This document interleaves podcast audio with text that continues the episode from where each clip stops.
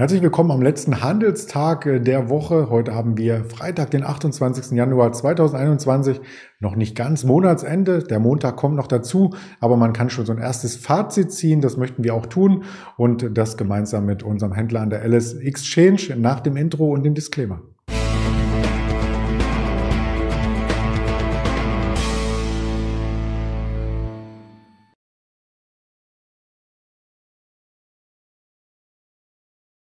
Die Themen sind vorstrukturiert. Wir sprechen selbstverständlich über den DAX, der ja auch volatil durch die Woche kam. Am letzten Handelstag der Woche wieder etwas nachgebend. Apple wollen wir uns anschauen nach den Quartalszahlen. Dann gab es einen Schock bei Henkel für die Aktionäre und zumindest für den Aktienkurs. Und H&M hat eine Fantasie in den Markt reingebracht, die wir auch kommentieren möchten, gemeinsam mit unserem Händler Roland. Ich habe es schon vornehmlich gesagt, der live zugeschaltet ist an der LS Exchange in Düsseldorf. Hallo Roland. Hallo, Mahlzeit, Andreas. Ja, der DAX, äh, der hatte die letzten zwei Tage ordentlich Hunger gehabt, nach oben zumindest, und hat die Kurs-Minusstände von der Eröffnung immer wieder ausgeglichen, konnte sich zur 15.500 aufschwingen und heute geht's eher in die andere Richtung. Ist so ein bisschen die Power raus? Ja, auf jeden Fall wird man so langsam ein bisschen müde. Also die äh, Kursschwankungen waren doch beträchtlich äh, liegt eigentlich eher eine Achterbahnfahrt. Man kann es, glaube ich, gar nicht anders sagen. Und wenn man es sagen kann, dann äh, jetzt in dieser Woche. Ähm, die 15.000 hat sich äh, abermals irgendwie so als Unterstützung ähm, äh, ausgezeichnet.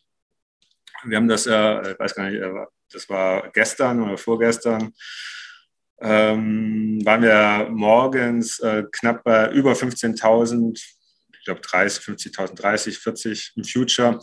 Und danach ging es irgendwie 500 Punkte aufwärts. Dann bei 15.500 ist meistens schon wieder so ein bisschen die Luft raus und es geht wieder abwärts. Und jetzt sind wir gerade so mittendrin in dieser Range. Und ja, so ein bisschen eine Pattsituation ist auf jeden Fall ruhiger geworden im Handel. Das äh, Verhältnis zwischen Calls und Puts, würde ich sagen, ist tatsächlich auch ausgeglichen. Das ist eher selten. Ähm, ist schon eher so, dass wenn wir so Richtung 15.500 gehen, dass die Leute eher Puts kaufen und wenn wir dann auch fallen, dann werden diese verkauft und es möchte noch keiner in Calls rein. Und jetzt sehen wir aber halt, dass auf beiden Seiten, also die engsten Calls und die engsten Puts, dass wir da äh, Bestand haben und dass die Leute auf beiden Seiten interessiert sind und sich gerade so in der Waage halten. Und heute Morgen waren sicher die Apple-Zahlen natürlich äh, ausschlaggebend dafür, dass es eher wieder äh, ein Tick in, nach oben ging oder das eher so, dass die Grundstimmung war, weil Apple schon äh, ein Gewicht hat, ähm, was die Aussagen zu Lieferketten angeht oder Gewinne und Umsätze, wie viel sie verkaufen, das beeinflusst doch schon äh, sämtliche Branchen, die dahinter stehen und ähm, Apple hat ja auch ein Riesengewicht im S&P, 6,7 Prozent und MSCI World äh, 4,6 Prozent habe ich vorher rausgesucht äh, zu den Kursen von vorgestern. Und das bewegt natürlich den Markt. Ein Quartalsumsatz von 123,9 Milliarden US-Dollar wurde vermeldet und ähm, Tim Cook sagte im Nachgang, er hätte auch noch mal 6 Milliarden mehr machen können, äh, wenn die Lieferketten nicht gewesen wären. Aber das wird alles bald gut. Ja, es, er hat auch gesagt, dass das Märzquartal jetzt wahrscheinlich deutlich besser laufen wird, was diese Probleme angeht mit den Lieferketten, dass da ein äh, Funken Hoffnung besteht oder Licht am Ende des Tunnels. Er konnte aber noch nicht genau sagen oder wollte auch nicht sagen, wann die Lieferketten äh, oder der, der Chipmangel komplett behoben wird. Das kann, glaube ich, keiner. Im Automobilsektor hören wir das ab und zu mal, dass es ab 23 oder so sich entspannen soll. Aber von Tim Cook haben wir dazu keine genaueren Aussagen bekommen. Ähm, ja, aber es, es, wird auf jeden Fall besser und Sie haben, glaube ich, schon vor zwei Quartalsergebnissen gesagt, dass Sie so mit einem Umsatz äh, Einbußen von sechs Milliarden rechnen und das hat sich jetzt scheinbar äh, so als richtig erwiesen im Nachgang. Und trotz allem haben sie so viele, so viel Umsatz gemacht wie noch nie. Das iPhone ähm, zum Beispiel äh, 9% mehr Umsatz. Ich weiß nicht, wie es mit den Stückzahlen aussieht. Die iPhones sind ja auch deutlich teurer geworden. Ähm, es greifen ja auch viele Leute tatsächlich zum Pro-Modell zu, das dann mit weit über 1000 Euro zu Buche schlägt. Das äh, hat natürlich auch Einfluss auf diese Umsatzzahlen. Allerdings hatten die Analysten nur mit drei Prozent plus gerechnet und äh, wenn man da mit äh, plus neun äh, aus dem Quartal kommt, dann ist das schon ein starkes Stück, vor allem bei diesen Riesenumsatzzahlen. Ne? Das schlägt sich ja dann auch im Gewinn wieder.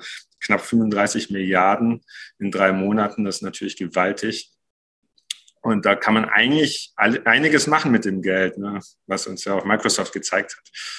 Das ist die große Frage. Was macht Apple damit? Apple Car jetzt auf Biegen und Brechen produzieren oder irgendwas übernehmen? Ja, in der Vergangenheit sind sie eigentlich nicht durch so große Übernahmen, ähm, haben also keine großen Übernahmen getätigt oder sind da aufgefallen. Also sowas würde ich jetzt äh, nicht erwarten, eher, dass die Inhouse Kapazität und Geld reinstecken in mhm. irgendwelche Entwicklungen, von denen wir halt noch nichts wissen und die wahrscheinlich erst kommen, wenn der Markt dafür da ist. Ähm, Apple hat ja auch nicht unbedingt das erste Tablet gebracht oder das erste Smartphone. Ähm, allerdings haben die die ersten zugänglichen Smartphones und Tablets gebracht. Mhm. Und so könnte es auch bei äh, neueren Technologien sein, sei es irgendwie Augmented Reality, solche Sachen, alles was Metaverse angeht, diese Buzzwörter.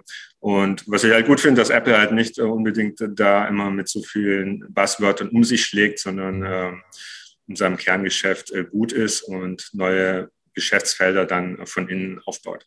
Die Pets waren auch die einzigste Branche, die da so ein bisschen oder Sparte, die da so ein bisschen ähm, Umsatzrückgänge verzeichnet hatte, 15 Prozent. Aber insgesamt, du hast es schon gesagt, die Zahlen sehr, sehr solide. Der Aktienkurs ist auch gar nicht so stark zurückgekommen. Also hält sich sehr, sehr gut und äh, kann heute auch wieder davon profitieren. Nachbörslich war die Aktie sogar im Plus in den USA. Also die waren ja 5 Prozent im Plus. Und unsere, wenn man auf unserer Homepage guckt oder bei, auf der LSX-Seite, bezieht sich ähm, die Kursveränderung ja zum Schlusskurs gestern und Apple ist ähm, mit fünf Prozent im nachbörslichen Handel quasi zuletzt taxiert gewesen. Das heißt, das Minus im Apple oder was wir da jetzt sehen, bezieht sich dann auf diese neueren Stände zu 23 Uhr gestern Abend. Und äh, das ist dann immer noch deutlich im Plus im Vergleich zum Schlusskurs 22 Uhr. Mhm. Danke für den Hinweis. Dann haben wir das auch eingeordnet, was wir auf der Kosttafel sehen und kommen nach äh, Deutschland. Auch da gibt es äh, Zahlen beziehungsweise nach Europa. Und da gibt es Zahlen, die gar nicht so schön sind. Und zwar vom Konsumgüterhersteller Henkel. Da gab es nämlich heute eine Gewinnwarnung. Ähm, genau. Und zwar ließen sich die Überschriften im Ticker gar nicht so schlecht. Ähm, Allerdings möchte Henkel ein wenig umstrukturieren. Das Kosmetikgeschäft läuft gar nicht gut, vor allem im Vergleich zu äh, Mitbewerbern wie L'Oreal.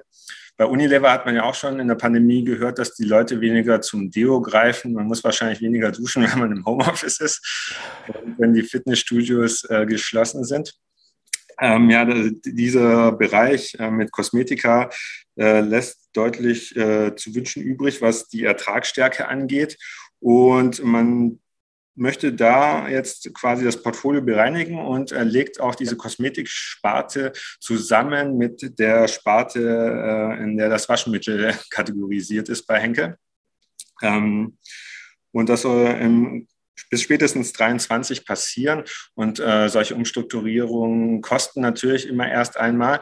Und das war eigentlich auch das äh, dickste Haar in der Suppe bei den ganzen äh, Meldungen, dass nämlich äh, Henkel für das äh, kommende oder das laufende Geschäftsjahr ein EBIT-Zahlen oder EBIT-Marge von minus 15, glaube ich, ich habe es jetzt nicht leider nicht auf dem Tisch, minus 10 oder minus 15 Prozent bis 5 Prozent sieht.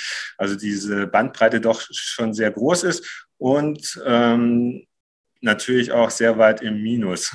Und das schmeckt natürlich dem Markt nicht. Wir haben hier ein Minus von knapp minus 10 Prozent gesehen, auch schon, äh, knapp bei 71 Euro.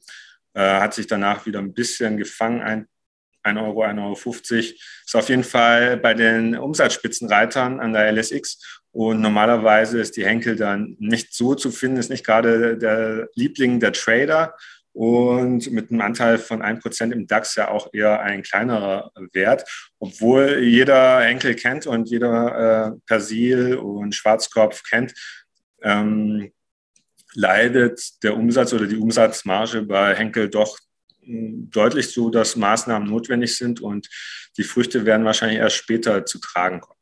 Mhm. Charttechnisch auch sehr angekratzt damit. Wir haben es uns im großen Bild angeschaut. Also wenn die Tiefs um die 69 hier brechen sollten, dann haben wir ja schon das Pandemietief aus letzten Jahr, äh, März 2020 vor Augen. Und das liegt dann auch nicht mehr weit entfernt, um die 63 Euro. Also Gefahr, Gefahr im Chartbild. Ja, ähm, was man halt auch noch sagen muss, Henkel, der größte, äh, das größte Segment bei Henkel sind ja die äh, Klebstoffe. Und da ist halt der Automobilsektor natürlich auch ein großer Abnehmer. Mhm. Ähm, auch wenn äh, die Autobauer eigentlich äh, Erfolge feiern, die Stückzahl der verkauften Autos geht ja hier und da auch zurück. Und wegen dem Chipmangel, die Aufträge sind ja quasi da, aber wenn halt nicht so viel produziert wird, dann äh, leiden auch die Zulieferer. Und ähm, das ist ja auch die Sache, dass Henkel einmal Zulieferer für die Autobranche ist und andererseits Konsumgüterhersteller.